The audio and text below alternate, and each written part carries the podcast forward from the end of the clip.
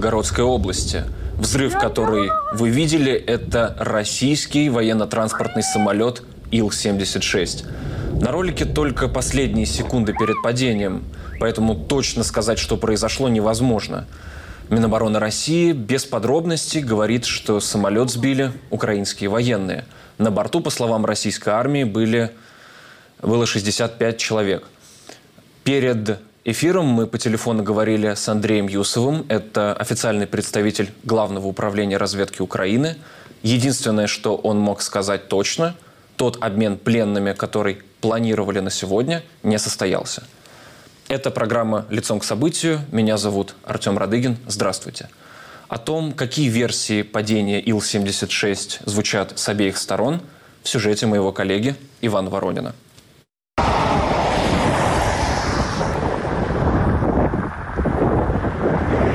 Первая причина падения – техническая неисправность. Судя по видео, самолет загорелся еще в воздухе. Написал телеграм-канал Мэш вскоре после того, как стало известно о крушении Ил-76 в Белгородской области. Расследователи медиазоны и важных историй подтвердили, что падение снято очевидцами в селе Яблоново. Причем самолет летел на север, от границы с Украиной. Издания «Украинская правда» и РБК «Украина» со ссылкой на источники назвали крушение работой украинских вооруженных сил, связав это с транспортировкой поставкой на Ил-76 боеприпасов для зенитно-ракетных комплексов С-300. Эти инсайды убрали из публикаций после заявления российского Минобороны провластному РИА Новости. Они прекрасно знали, что этот самолет летит, знали, куда он летит.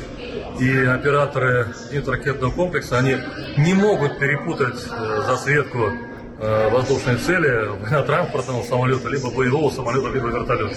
А там все предельно четко понятно, что большой самолет, он летел без сопровождения, потому что ну, их заранее об этом проинформировали. 80 человек на втором самолете. Успели развернуть второй самолет, самолет, конечно, вернулся, и теперь пока об обмене, видимо, речь идти не будет. А наших, которых мы же меняли на кого-то, что с нашими? Ну, Понимаете, это специально сделано для того, чтобы сорвать этот обмен. Угу. И чтобы обвинить в этом Россию. Теперь об обмене речи идти не может. Сами все сорвали, заявил депутат Госдумы Андрей Картополов. Про кремлевские СМИ и телеграм-каналы синхронно пишут, что на единственном видео крушения Ил-76 отчетливо зафиксирован след от попадания ракетой по самолету. Не совсем, считает военный обозреватель русской службы BBC Павел Аксенов. На основе опубликованного ролика сделать однозначные выводы о причинах падения самолета сложно. На нем засняты лишь его последние секунды, а сам Ил-76 виден довольно плохо. На ролике заметно, как самолет направляется к земле. В какой-то момент от него отваливается большой фрагмент, после чего, предположительно, в районе левого крыла – вспыхивает пламя. Это не может быть однозначным свидетельством того, что самолет сбили, как и опровержением этой версии. Ил-76 сбили тремя ракетами Патриот или Арис-Т, американскими или немецкими соответственно, утверждает уже упомянутый Картополов, не уточнив, откуда у него такая информация. Спикер Госдумы Вячеслав Володин поручил подготовить обращение в парламенты США и Германии и добавил. Нацистский режим ракетами Своих солдат расстреляли в воздухе. Своих. Там их матери ждали, жены ждали, дети ждали. Пилотов наших военно-транспортного самолета, которые осуществляли гуманитарную миссию, расстреляли беззащитных. Тезис подхватили и другие российские чиновники и ведомства. Российская Минобороны тоже обвинила Украину в совершении террористического акта с целью, цитирую, обвинить Россию в уничтожении украинских военных. Утверждается, что российские ВКС зафиксировали пуск двух ракет в Харьковской области. Картополов говорил про три. В Министерстве иностранных дел России назвали произошедшее актом безумного варварства со стороны Киева. По состоянию на 5 часов вечера по Киеву Минобороны Украины ситуацию не комментировала. Перед началом эфира Генеральный штаб Вооруженных сил Украины выпустил пресс-релиз с пометкой «Важно». Представители ведомства напрямую не упоминают падение самолета в Белгородской области, но косвенно подтвердили первоначальную версию украинских медиа.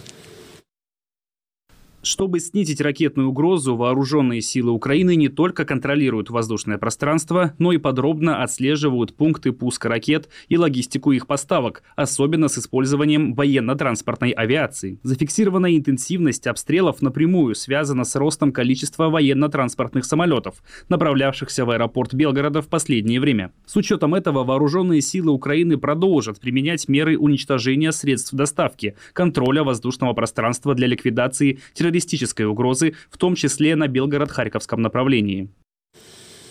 Эти версии и обновления, если такие еще будут, мы в прямом эфире обсуждаем с военным аналитиком из Украины Михаилом Самусем, военным экспертом из Израиля Давидом Шарпом и журналистом-расследователем Ильей Давлятчиным. Я всех приветствую и первый вопрос задам Давиду. Давид, э, вам с вашей э, с ваш, э, со, со стороны э, вам какая версия кажется более правдоподобной? Ну, э, строго говоря, по-научному, конечно, было бы э, рано делать сейчас однозначные выводы, э, но я склонен считать, буду говорить так, что самолет был сбит э, зенитно-ракетным комплексом, по всей видимости. А далее вопрос, э, есть вероятность дружественного огня, то есть то, что он мог быть сбит Россией, ну и, конечно же, есть вероятность того, что он был, был сбит Украиной. Э, украинские, э, украинская противовоздушная оборона в последние много месяцев практикует и очень удачно э, тактику рейдов и засад вдоль линии боевого противостояния, либо возле российской границы.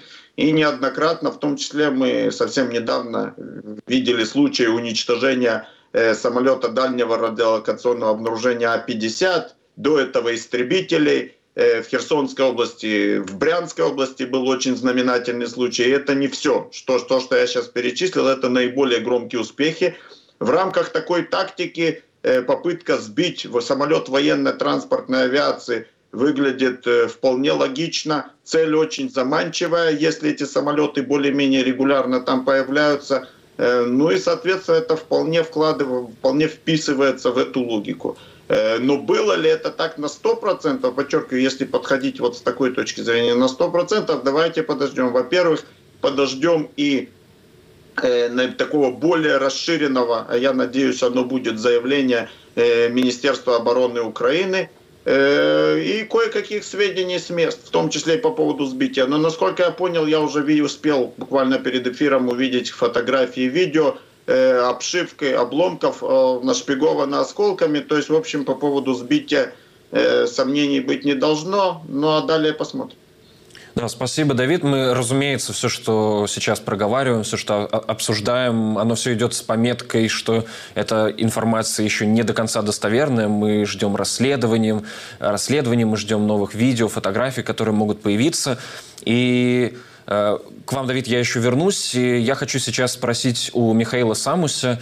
Михаил, а что же об этом событии говорят сейчас в Украине? Ну, я абсолютно согласен с Давидом о том, что рано делать какие-то выводы, поскольку информации на самом деле много. А, ну, в частности, информации по поводу, а, взлетал самолет или садился. Это очень интересная а, такая вот дилемма возникла в информационном пространстве, причем даже сами российские СМИ и представители правительства, парламента и так далее умудрялись утверждать, что летел самолет на обмен с военнопленными украинскими, и при этом э, сообщалось о том, что сбили сразу же после взлета из Белгорода. То есть вопрос возникает, куда же летел самолет. Кроме того, существует э, сообщение осинтеров о том, что флайт-радары показывали, что этот самолет сегодня и э, вчера бывал и в Сирии, и в Иране. После этого он Э, э, был на территории России, в Белгороде, и, возможно, дальше, если принять версию, что он взлетал, возможно, направлялся или вглубь России, или дальше по какому-то курсу, при этом разгрузившись в Белгороде, или наоборот что-то вывозя из Белгорода. То есть здесь слишком много неясностей, э, слишком много неясностей по поводу, куда летел самолет, какая была цель. В Украине пока сейчас что мне лично не нравится, э, определенный вакуум э, информации, э, вызванный тем, что есть такие вот заявления и Генерального штаба командования вооруженных сил, и военной разведки, но военная разведка вот сейчас буквально заявила о том, что действительно планировался обмен, но российская сторона не предупреждала о том, каким образом будут доставляться украинские военнопленные, и не была оповещена украинская сторона о том, что действительно именно этот самолет должен был садиться в Белгороде. И там даже есть слова, что садиться в 30-километровой зоне, где ведутся боевые действия, опасно для военно-транспортных самолетов, которые являются, конечно же, законной целью во время войны.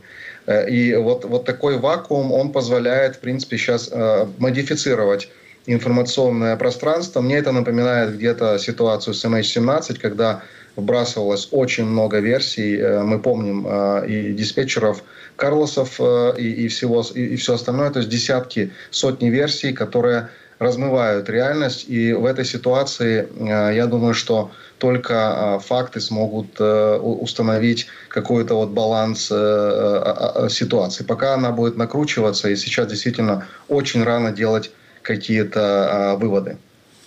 Спасибо, Михаил. Но у меня к вам еще один такой наводящий вопрос. Э, Все-таки выводы многие пытаются делать, и главный вывод э, российской пропаганды, по крайней мере, то, что мы читаем в разных агентствах российских, по, по телевидению, если упоминают эту тему, то э, часто говорят, что вот, мол, потерпевший крушение борт постоянно перевозил военнопленных э, в Белгород. И вот, мол, Украина по-любому знала, что это за самолет, знала его модель. Э, э, но разве ПВО, вот даже если представить, что ПВО сбивает самолет, разве ПВО видит модель самолета? Как вообще выбирают цели, по кому стрелять?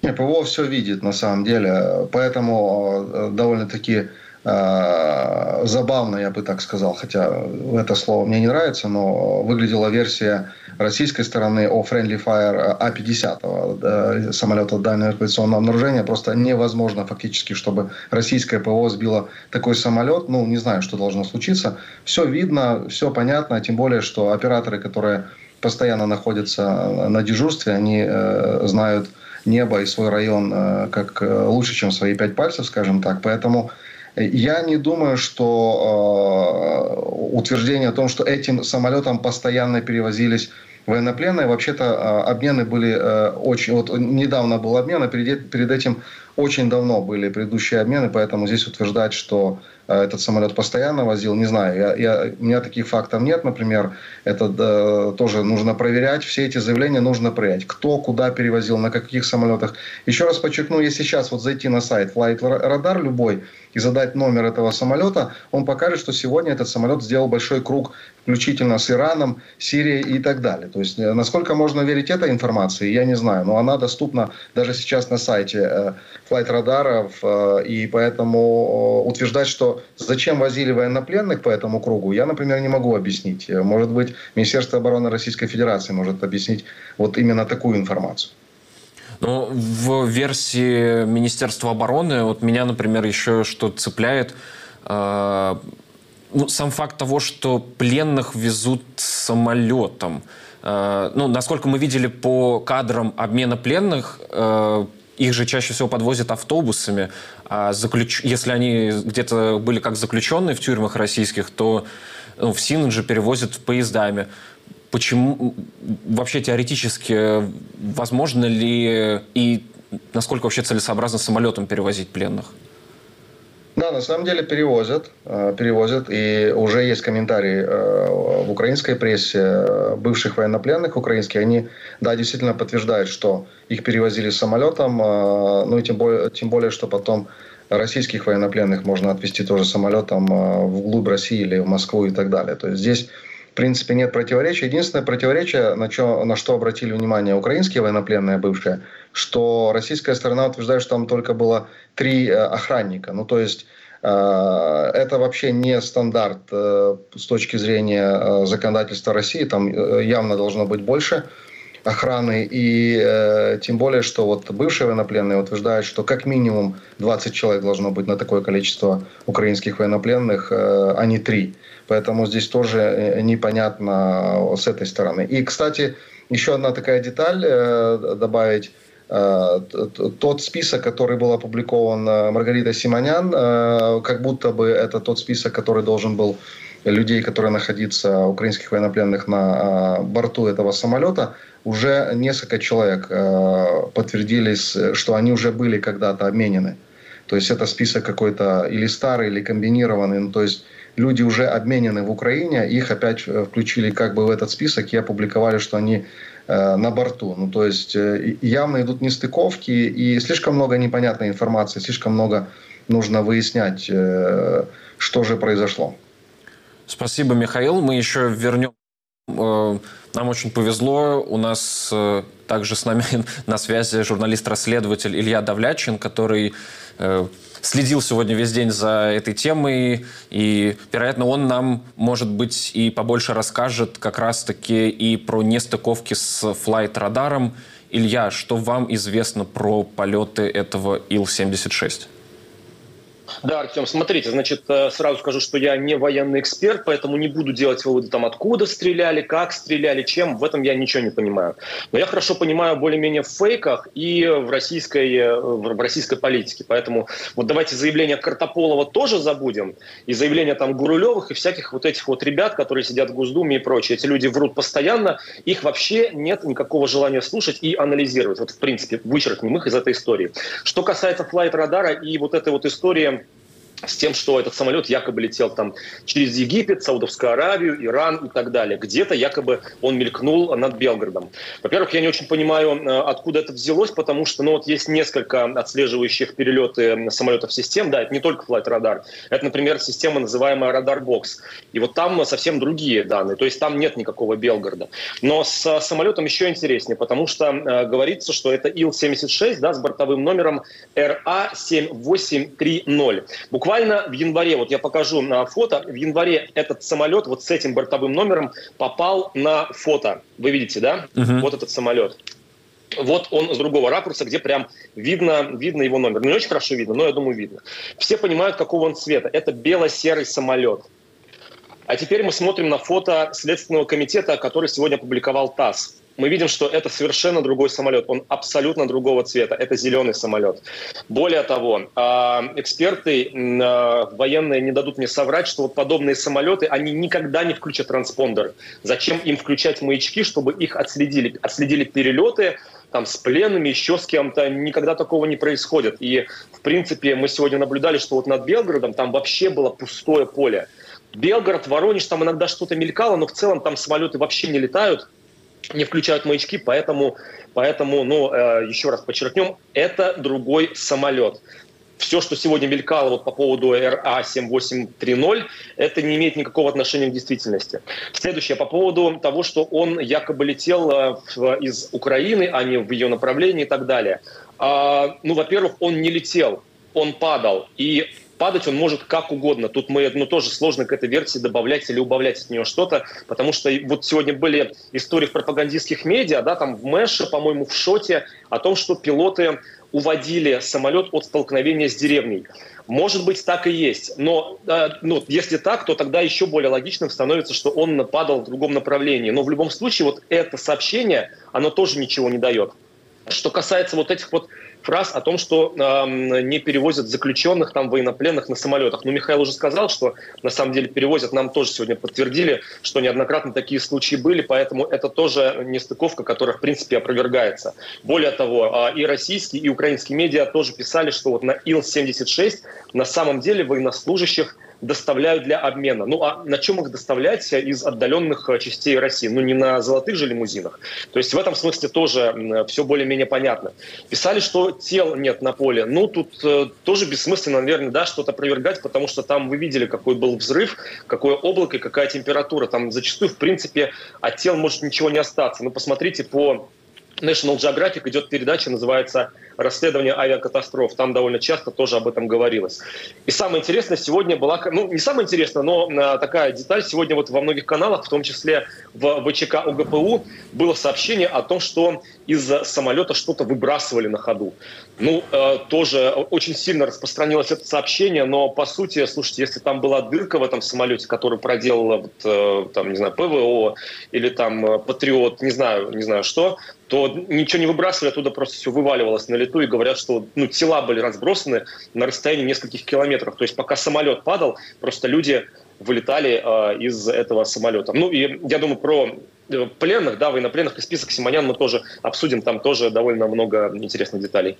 Да, мы про список э, пленных будем говорить чуть попозже, но у меня э, к вам есть еще пару уточняющих вопросов. Вот вы, например, упомянули э, сгоревший самолет, высокую температуру, и на видео мы тоже видели взрыв, огонь. А теоретически мог ли поменять э, цвет этот самолет, э, ну, краска от огня, температуры? Э, ну, мы все-таки обломки видим, а не да. целиком его? Да нет, Артем, я думаю, что не могло, потому что, ну давайте еще раз посмотрим, да, вот на это фото, ну тут все полностью окрашено вот зеленый цвет, то есть это в принципе такой зеленоватый самолет, поэтому нет, я думаю, что изначально... А там можно понять, это внутренность но... или внешняя часть самолета? Честно говоря, честно говоря, вот не очень понимаю, что это. Вот единственный, ну, один из двух снимков э, пропагандистского агентства ТАСС. Да, я так понимаю, что они там замазали, кстати, вот тут, тут видно, что замазано что-то. Видимо, это кровь или это, это, видимо, тела, тела людей, которые там вот все-таки есть в этом фюзеляже, они впечатались в него, ну, я так понимаю. А, Давайте, Илья, я к вам э, буквально через один вопрос вернусь. Э, мы можем уточнить э, про расцветку самолета у наших военных экспертов. Давид, как вы думаете, какого цвета все-таки этот самолет?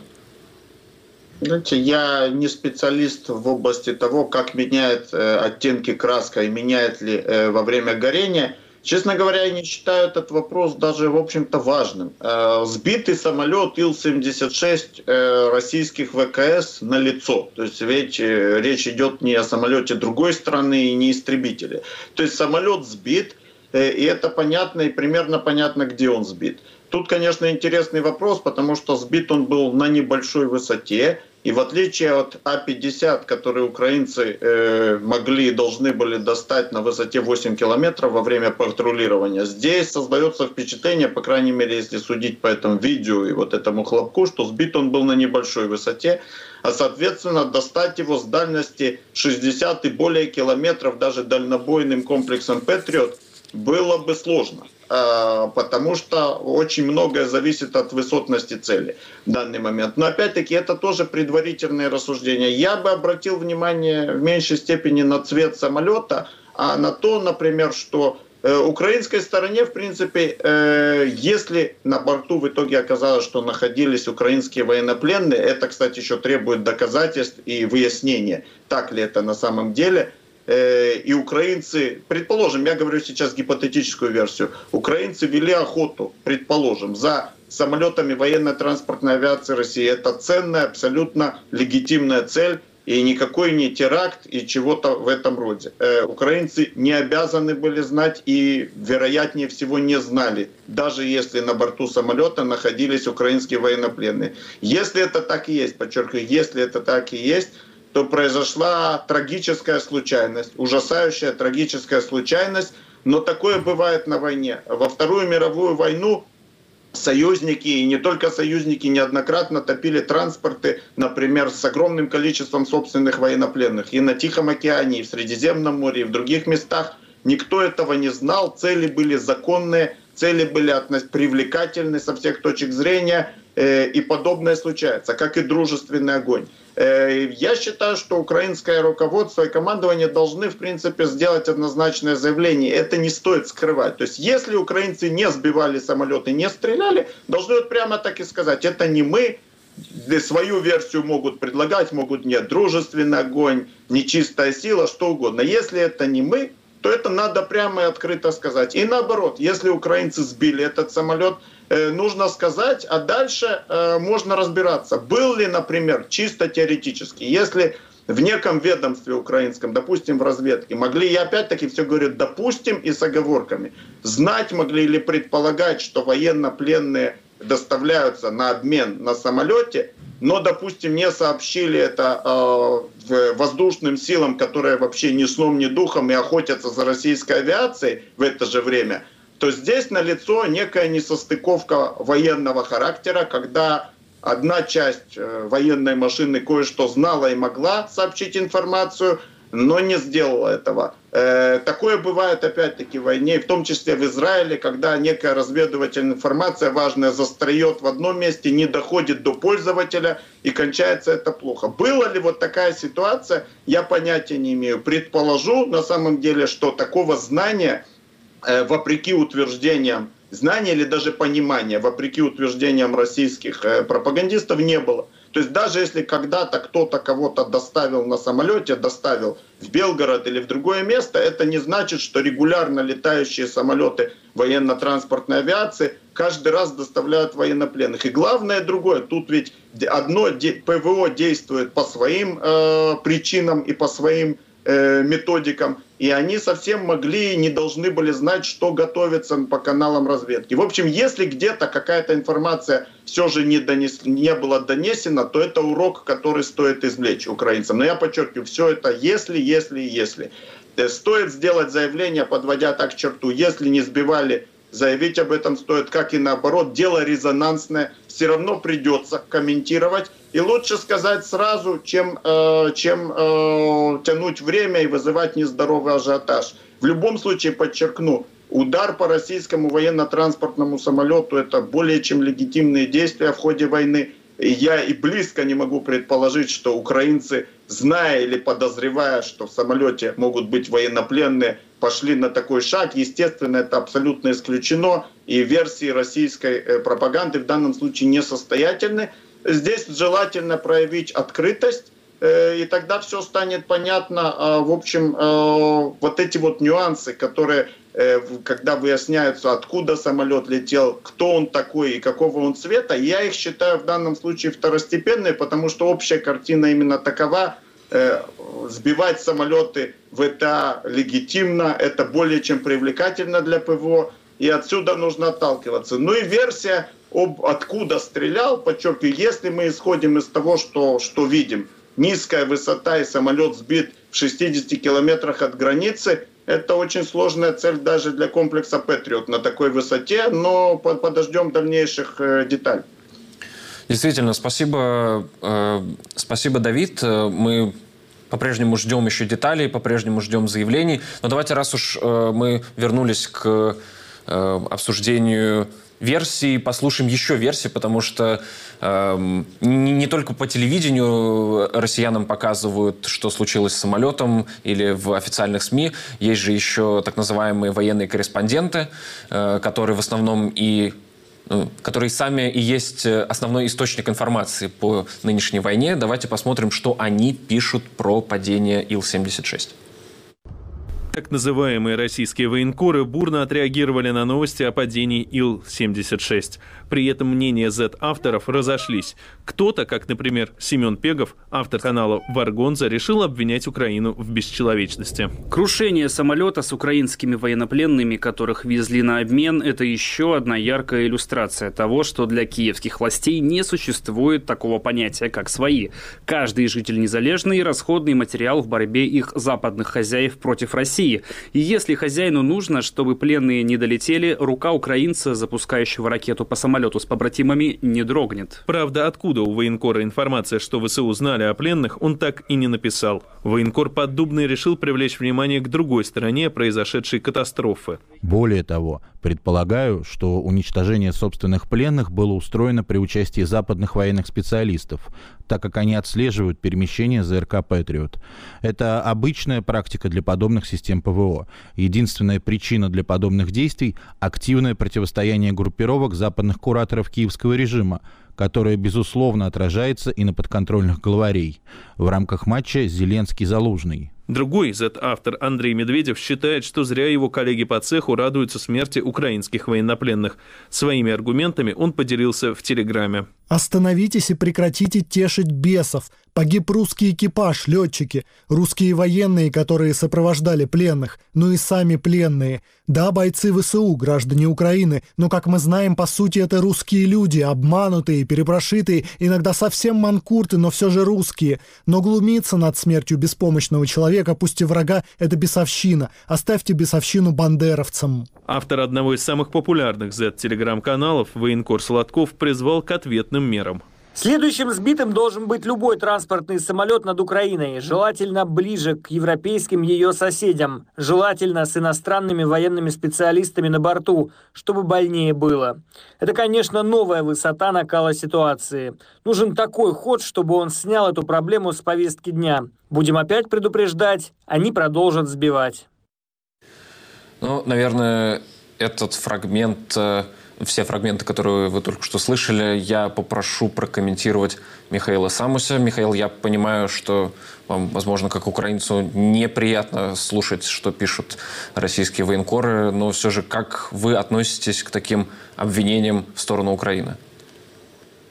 Ну, дело в том, что есть, э, я повторюсь, заявление военной разведки Украины, и там э, прямо написано, что российская сторона не сообщила о том, что будут перевозиться а, военнопленные именно на самолете или на типе самолета, тем более маршрут и так далее. И хотел бы подчеркнуть, что военно-транспортный самолет действительно является абсолютно легитимной целью, и э, почему-то удивленные военкоры, которые, в принципе, прославляют эту войну, они удивлены, что российский самолет сбит. Оказывается, российские самолеты, они святые, действительно, бесовщину зря не разгоняют. Э, я хотел бы тут немножко философскую такую вот вещь э, добавить, что на самом деле война вступает в такую фазу, когда в России будет случаться все больше и больше таких проблем. И все больше и больше будет понимание, что Украина может и в глубине уничтожать э, ценные объекты и э, центры принятия решений, как сами кремлевские любят говорить, будут взрываться, и Крым будет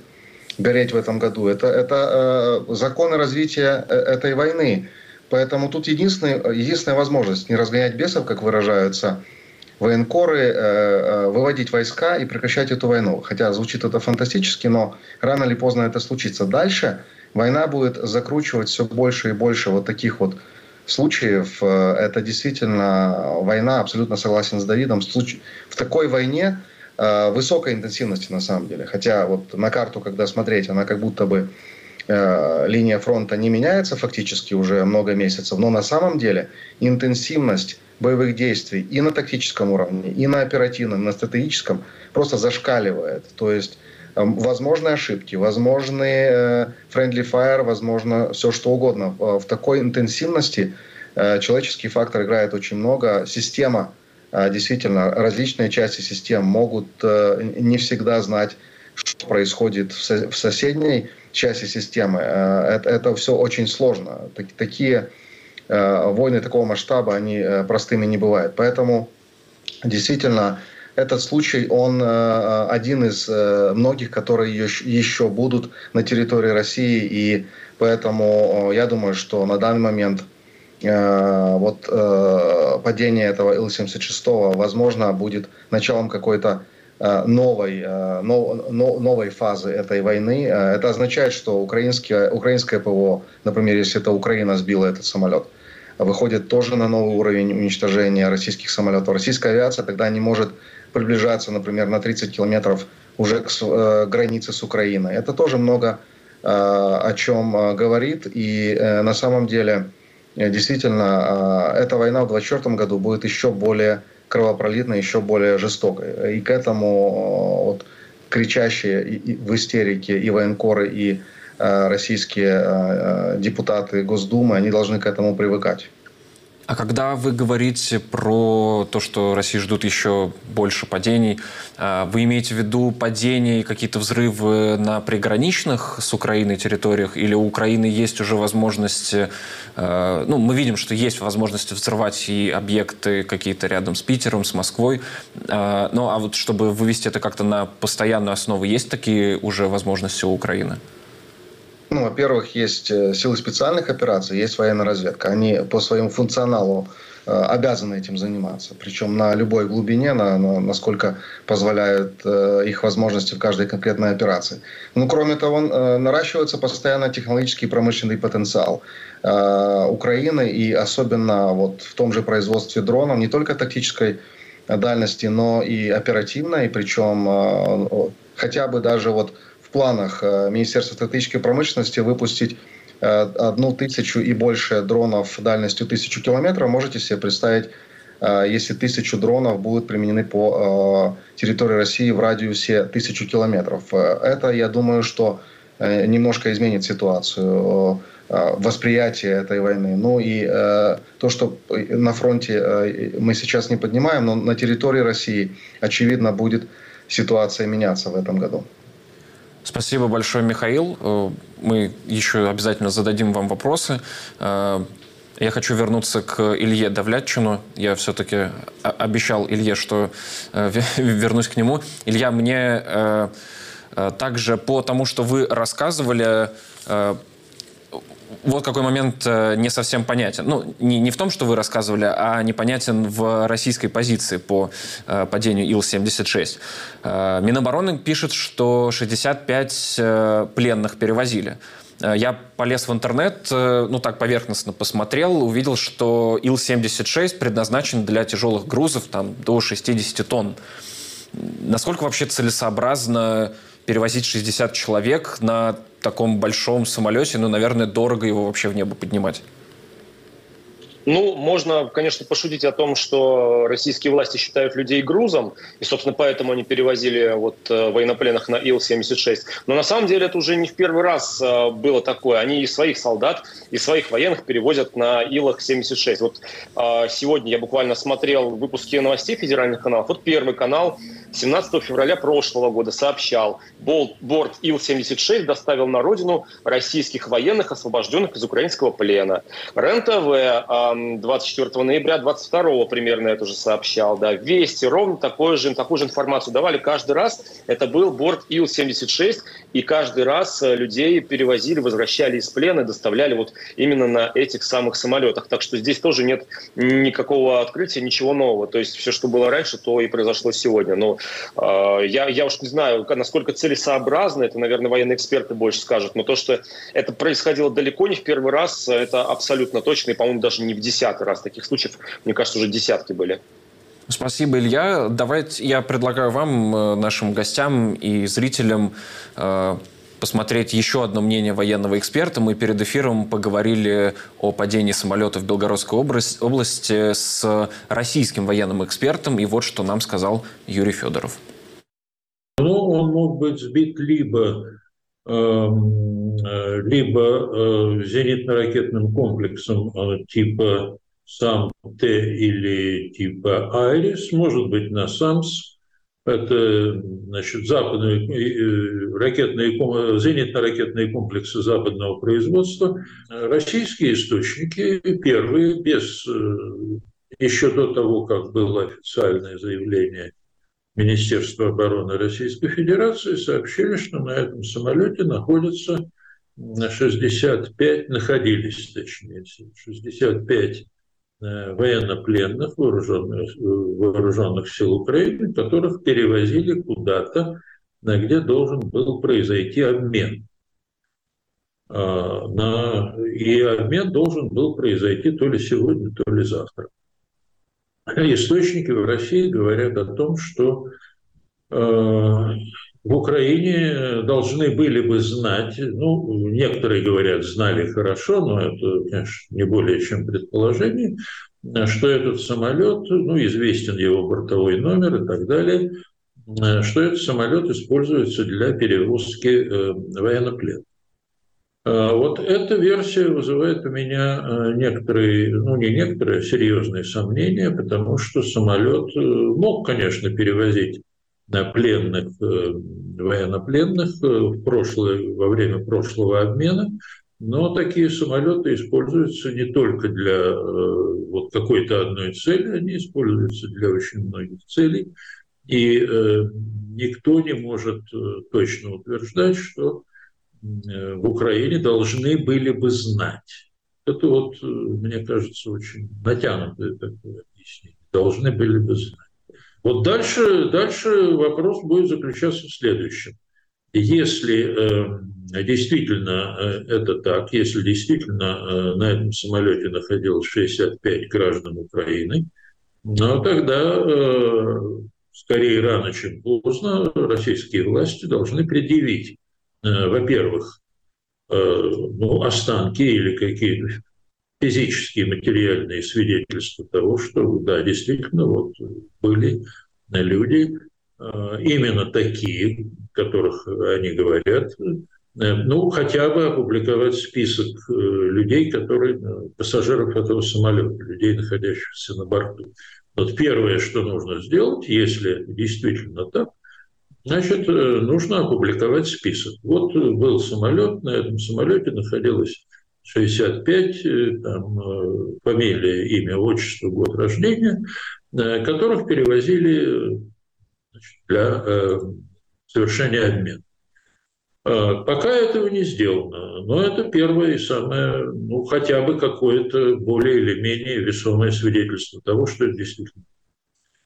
Затем нужно предъявить останки или провести значит, какую-то судебно-медицинскую экспертизу, которая показывает, что да, действительно, это те самые люди, о которых...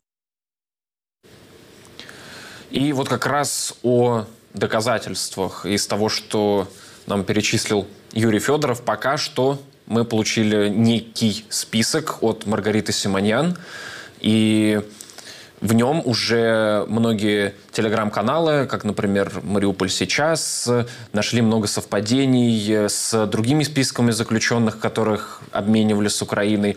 Э, «Медуза» со ссылкой на группы родственников военнопленных тоже находила определенные совпадения в именах, фамилиях. BBC, э, э, например, что из самого свежего, им удалось из тех 18 людях, которых упоминает «Медуза», например, подтвердить только одного военнопленного, которого действительно обменяли ранее, и он попал как-то вот в тот список Маргариты Симонян. Илья, я хочу у вас спросить, что вы заметили в этих списках, что вам там показалось странным? Ну, это вообще на самом деле очень странный какой-то список, который Симонян опубликовал. Я не знаю, откуда она его взяла, в, в гостиной какой-нибудь нашла или ей его принесли. Но действительно, да, 52 человека вот из этого списка, они, а, их имена публиковались на сайте проекта Vortiers, который, собственно, собирает данные украинцев в российском плену. Но можно, да, там есть а, фамилии вот тех людей, которые действительно были обменены, но есть а, фамилии и имена с датами рождения, в общем, персональные данные очень странных людей. Вот э, я перед эфиром погуглил, есть, например, в этом списке э, некий Стеценко Владислав Игоревич. Он один из самых молодых пассажиров вот этого самого борта, один из самых молодых военнопленных 97 -го года. Так вот, ни в одной украинской утечке нет человека вот с той датой рождения и теми ФИО, которые были указаны в списке Симоняна. Такого, в принципе, не может быть. Если человек существует, если он родился, тем более там в 90-х годах, то уж хоть в одной утечке его имя фамилия должны быть. А, но есть такой человек, как Стаценко Владислав Игоревич, 89 -го года. Я не буду говорить там, где он живет, вот этот человек реально существующий, но не 97-го. Поэтому есть вот такие расхождения. Есть реальные люди, да, их имена, э, фамилии и отчество, дата рождения совпадают. Ну, вот, например, Татуйко Андрей Вячеславович. Там тоже указано имя, э, там тоже указана дата рождения вот в этом списке, который Симонян опубликовала. Он есть в утечках, это реально существующий человек. То есть это то, то ли какая-то компиляция, то ли а, там ошибки какие-то есть в этом списке. Тут сложно понять, потому что ну, вот он был опубликован буквально 5 часов назад. А, мы сейчас перепроверяем эти фамилии, будем, я думаю, связываться с родственниками. Но то, что а, в этом списке далеко не все, я так мягко скажу, далеко не все а, люди реально существующие, и уж тем более находились ли они на борту, э, ну, это абсолютно очевидно. То есть тут какой-то полуфейк от Симонян, ну, в принципе, чего от нее можно еще ожидать сегодня? Спасибо большое, Илья, за ваш комментарий. Я предлагаю всем нам посмотреть опрос, который мы устроили на улицах Москвы. Мы спрашивали у москвичей, что им известно о самолете, который упал над Белгородской областью. Может, и человеческий фактор, может, и извне какие-то. Никто этого, к сожалению, не узнает, пока не будет экспертизы. Я слегка только слышала, что там, ну, естественно, погибли люди. Вот. Большая трагедия. Конкретно каждая катастрофа, наверное, отличается одна от другой, поэтому где-то человеческий фактор, где-то технические причины. Но я думаю, что многое связано, конечно, с ситуацией сейчас, которая у нас творится. Ну, по телевизору слышала, да, что вот так вот случилось. что военный самолет разбился. Очень жаль, конечно. Я сама военнослужащая бывшая. Вот, мы летали в Душанбе на транспортных самолетах Ил-76. Они удобные, комфортные и такие вот, э, ну, не мог он сам. Я все-таки думаю, что это какая-то диверсия, сбит.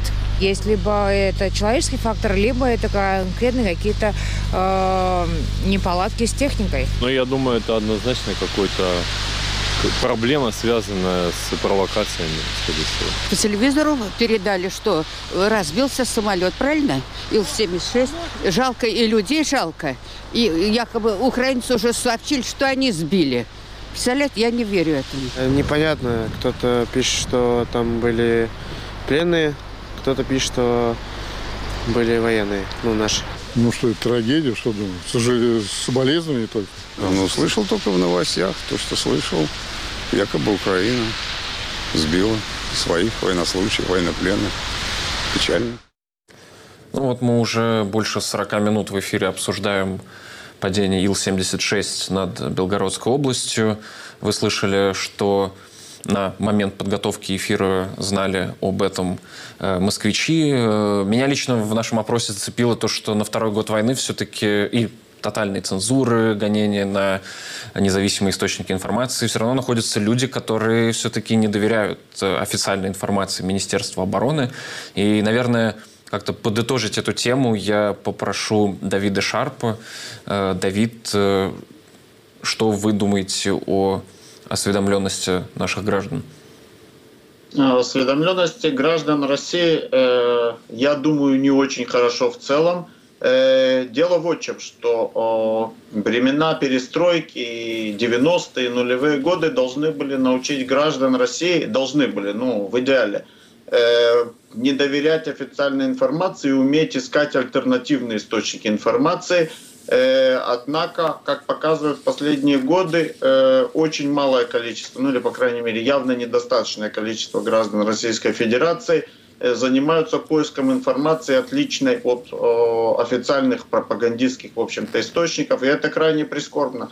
Это, собственно, причина отказа, в общем-то, это показательно во всем, что касается отказа от критического мышления – это показательно во всем, что касается податливости пропаганде. Именно потому, что люди не склонны искать альтернативы, э, пропаганда российская имеет достаточно большой успех э, в массах, э, если не сказать даже большой. И это прискорбно, это ведет далее к очень событиям, очень серьезным событиям со знаком минус.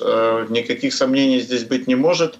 При том, что сегодня даже в условиях России Э, в отличие от каких-нибудь начала 80-х или 70-х, альтернативная информация находится буквально на расстоянии вытянутой руки. Достаточно только клацнуть по клавише, э, я имею в виду тем людям, которые обладают минимальной компьютерной грамотностью, чтобы эта информация была доступна. Сегодня нет необходимости пробиваться сквозь глушилки по ночам, и тем не менее, большинство людей этого не делает, и большинство людей э, имеет соответствующее мнение, что еще раз не может не вызывать огромного сожаления.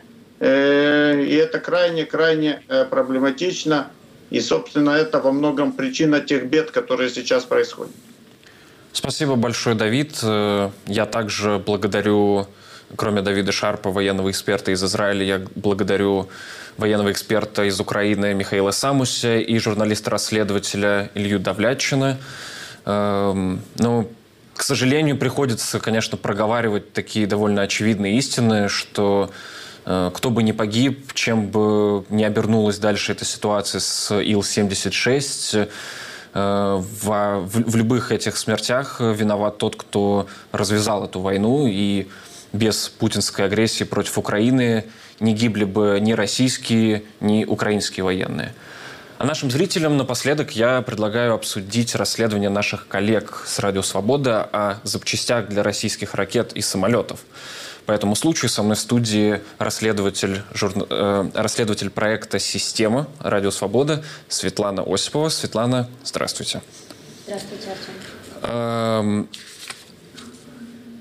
Какие э, ваше недавнее расследование, вы рассказываете о э, прямых поставках прямо в Россию напрямую американских запчастей для э, ракет. Э, как, как вот уже второй год войны, санкции, много санкций. Э, как так получается? По какой схеме эти запчасти доходят до России? Да, мы тоже задаемся вопросом, как так получается. А, мы сделали расследование о а, корпорации ПАО «Яковлев». Раньше она называлась корпорацией «Иркут». А, она занимается производством в том числе гражданских и военных самолетов. Это одна из, основ... это одна из основных таких авиастроительных баз в России. А, мы выяснили, благодаря нашим коллегам из C4ADS, это американская некоммерческая организация, которая поделилась с нами таможенными данными, мы выяснили, что а, компании, у которых есть заводы в странах НАТО, то есть европейские и американские компании, продолжают поставлять а, России, а именно ПАО «Яковлев», запчасти для самолетов. Мы выяснили, что это могут быть, что это вообще эти запчасти, это э, товары двойного назначения, по сути, потому что часть этих запчастей может использоваться как в гражданской авиации, так и для строительства и ремонта военных самолетов, этим а что, занимается. Что конкретно, какие запчасти, там, радары или какие-то Это, например, навигационное оборудование, это модули автоматических систем, то есть транспондеры. Mm-hmm. Мы не можем точно утверждать, какие из этих запчастей а, оказались на военных самолетах и оказались ли, но благодаря нашим экспертам мы знаем, что это товары двойного назначения, то есть запчасти, которые Павел Яковлев ПАО «Яковлев» купил у европейских компаний, они могут использоваться для строительства военных самолетов, что само по себе нарушение санкций. Ну, теперь, Сам... Да, э, извините, теперь и благодаря вашему расследованию не, только вы знаете о том, что ПАО «Яковлев» получает э, американские и европейские запчасти для ракет, но, но и по, по идее, и европейские политики, регуляторы знают, это теперь знают все, но а какое вообще наказание ждет эти компании э, за такие нарушения? Это зависит от того, какого рода проверки будут проводиться после этого расследования. Это зависит от э, обвинений, которые будут предъявлены или не будут предъявлены.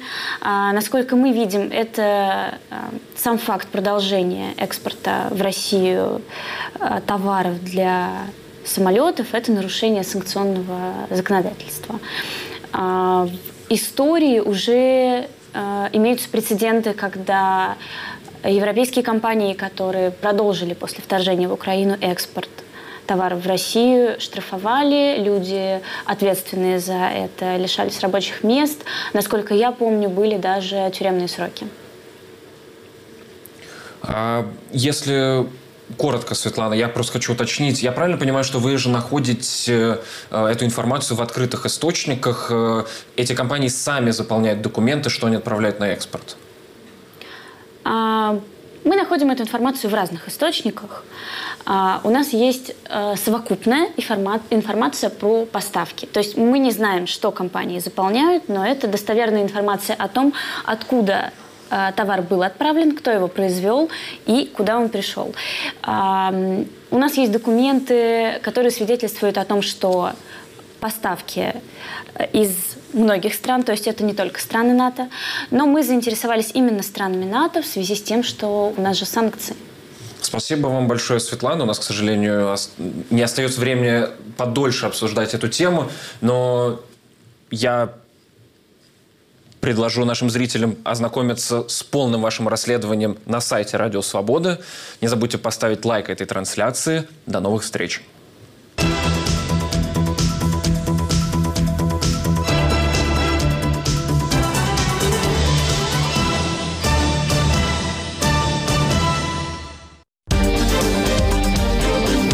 Если вы испытываете трудности с доступом к сайтам Радио Свобода, Свобода.орг, Сибреал.орг и Севреал.орг, воспользуйтесь VPN-клиентом.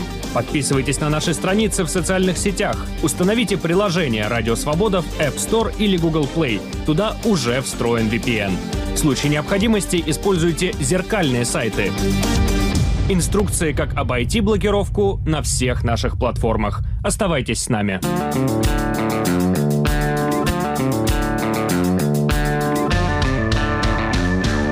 Студия подкастов «Радио Свобода». Человек имеет право. Время свободы. Американские вопросы. Кавказ подкаст. Атлас мира. Цитаты свободы.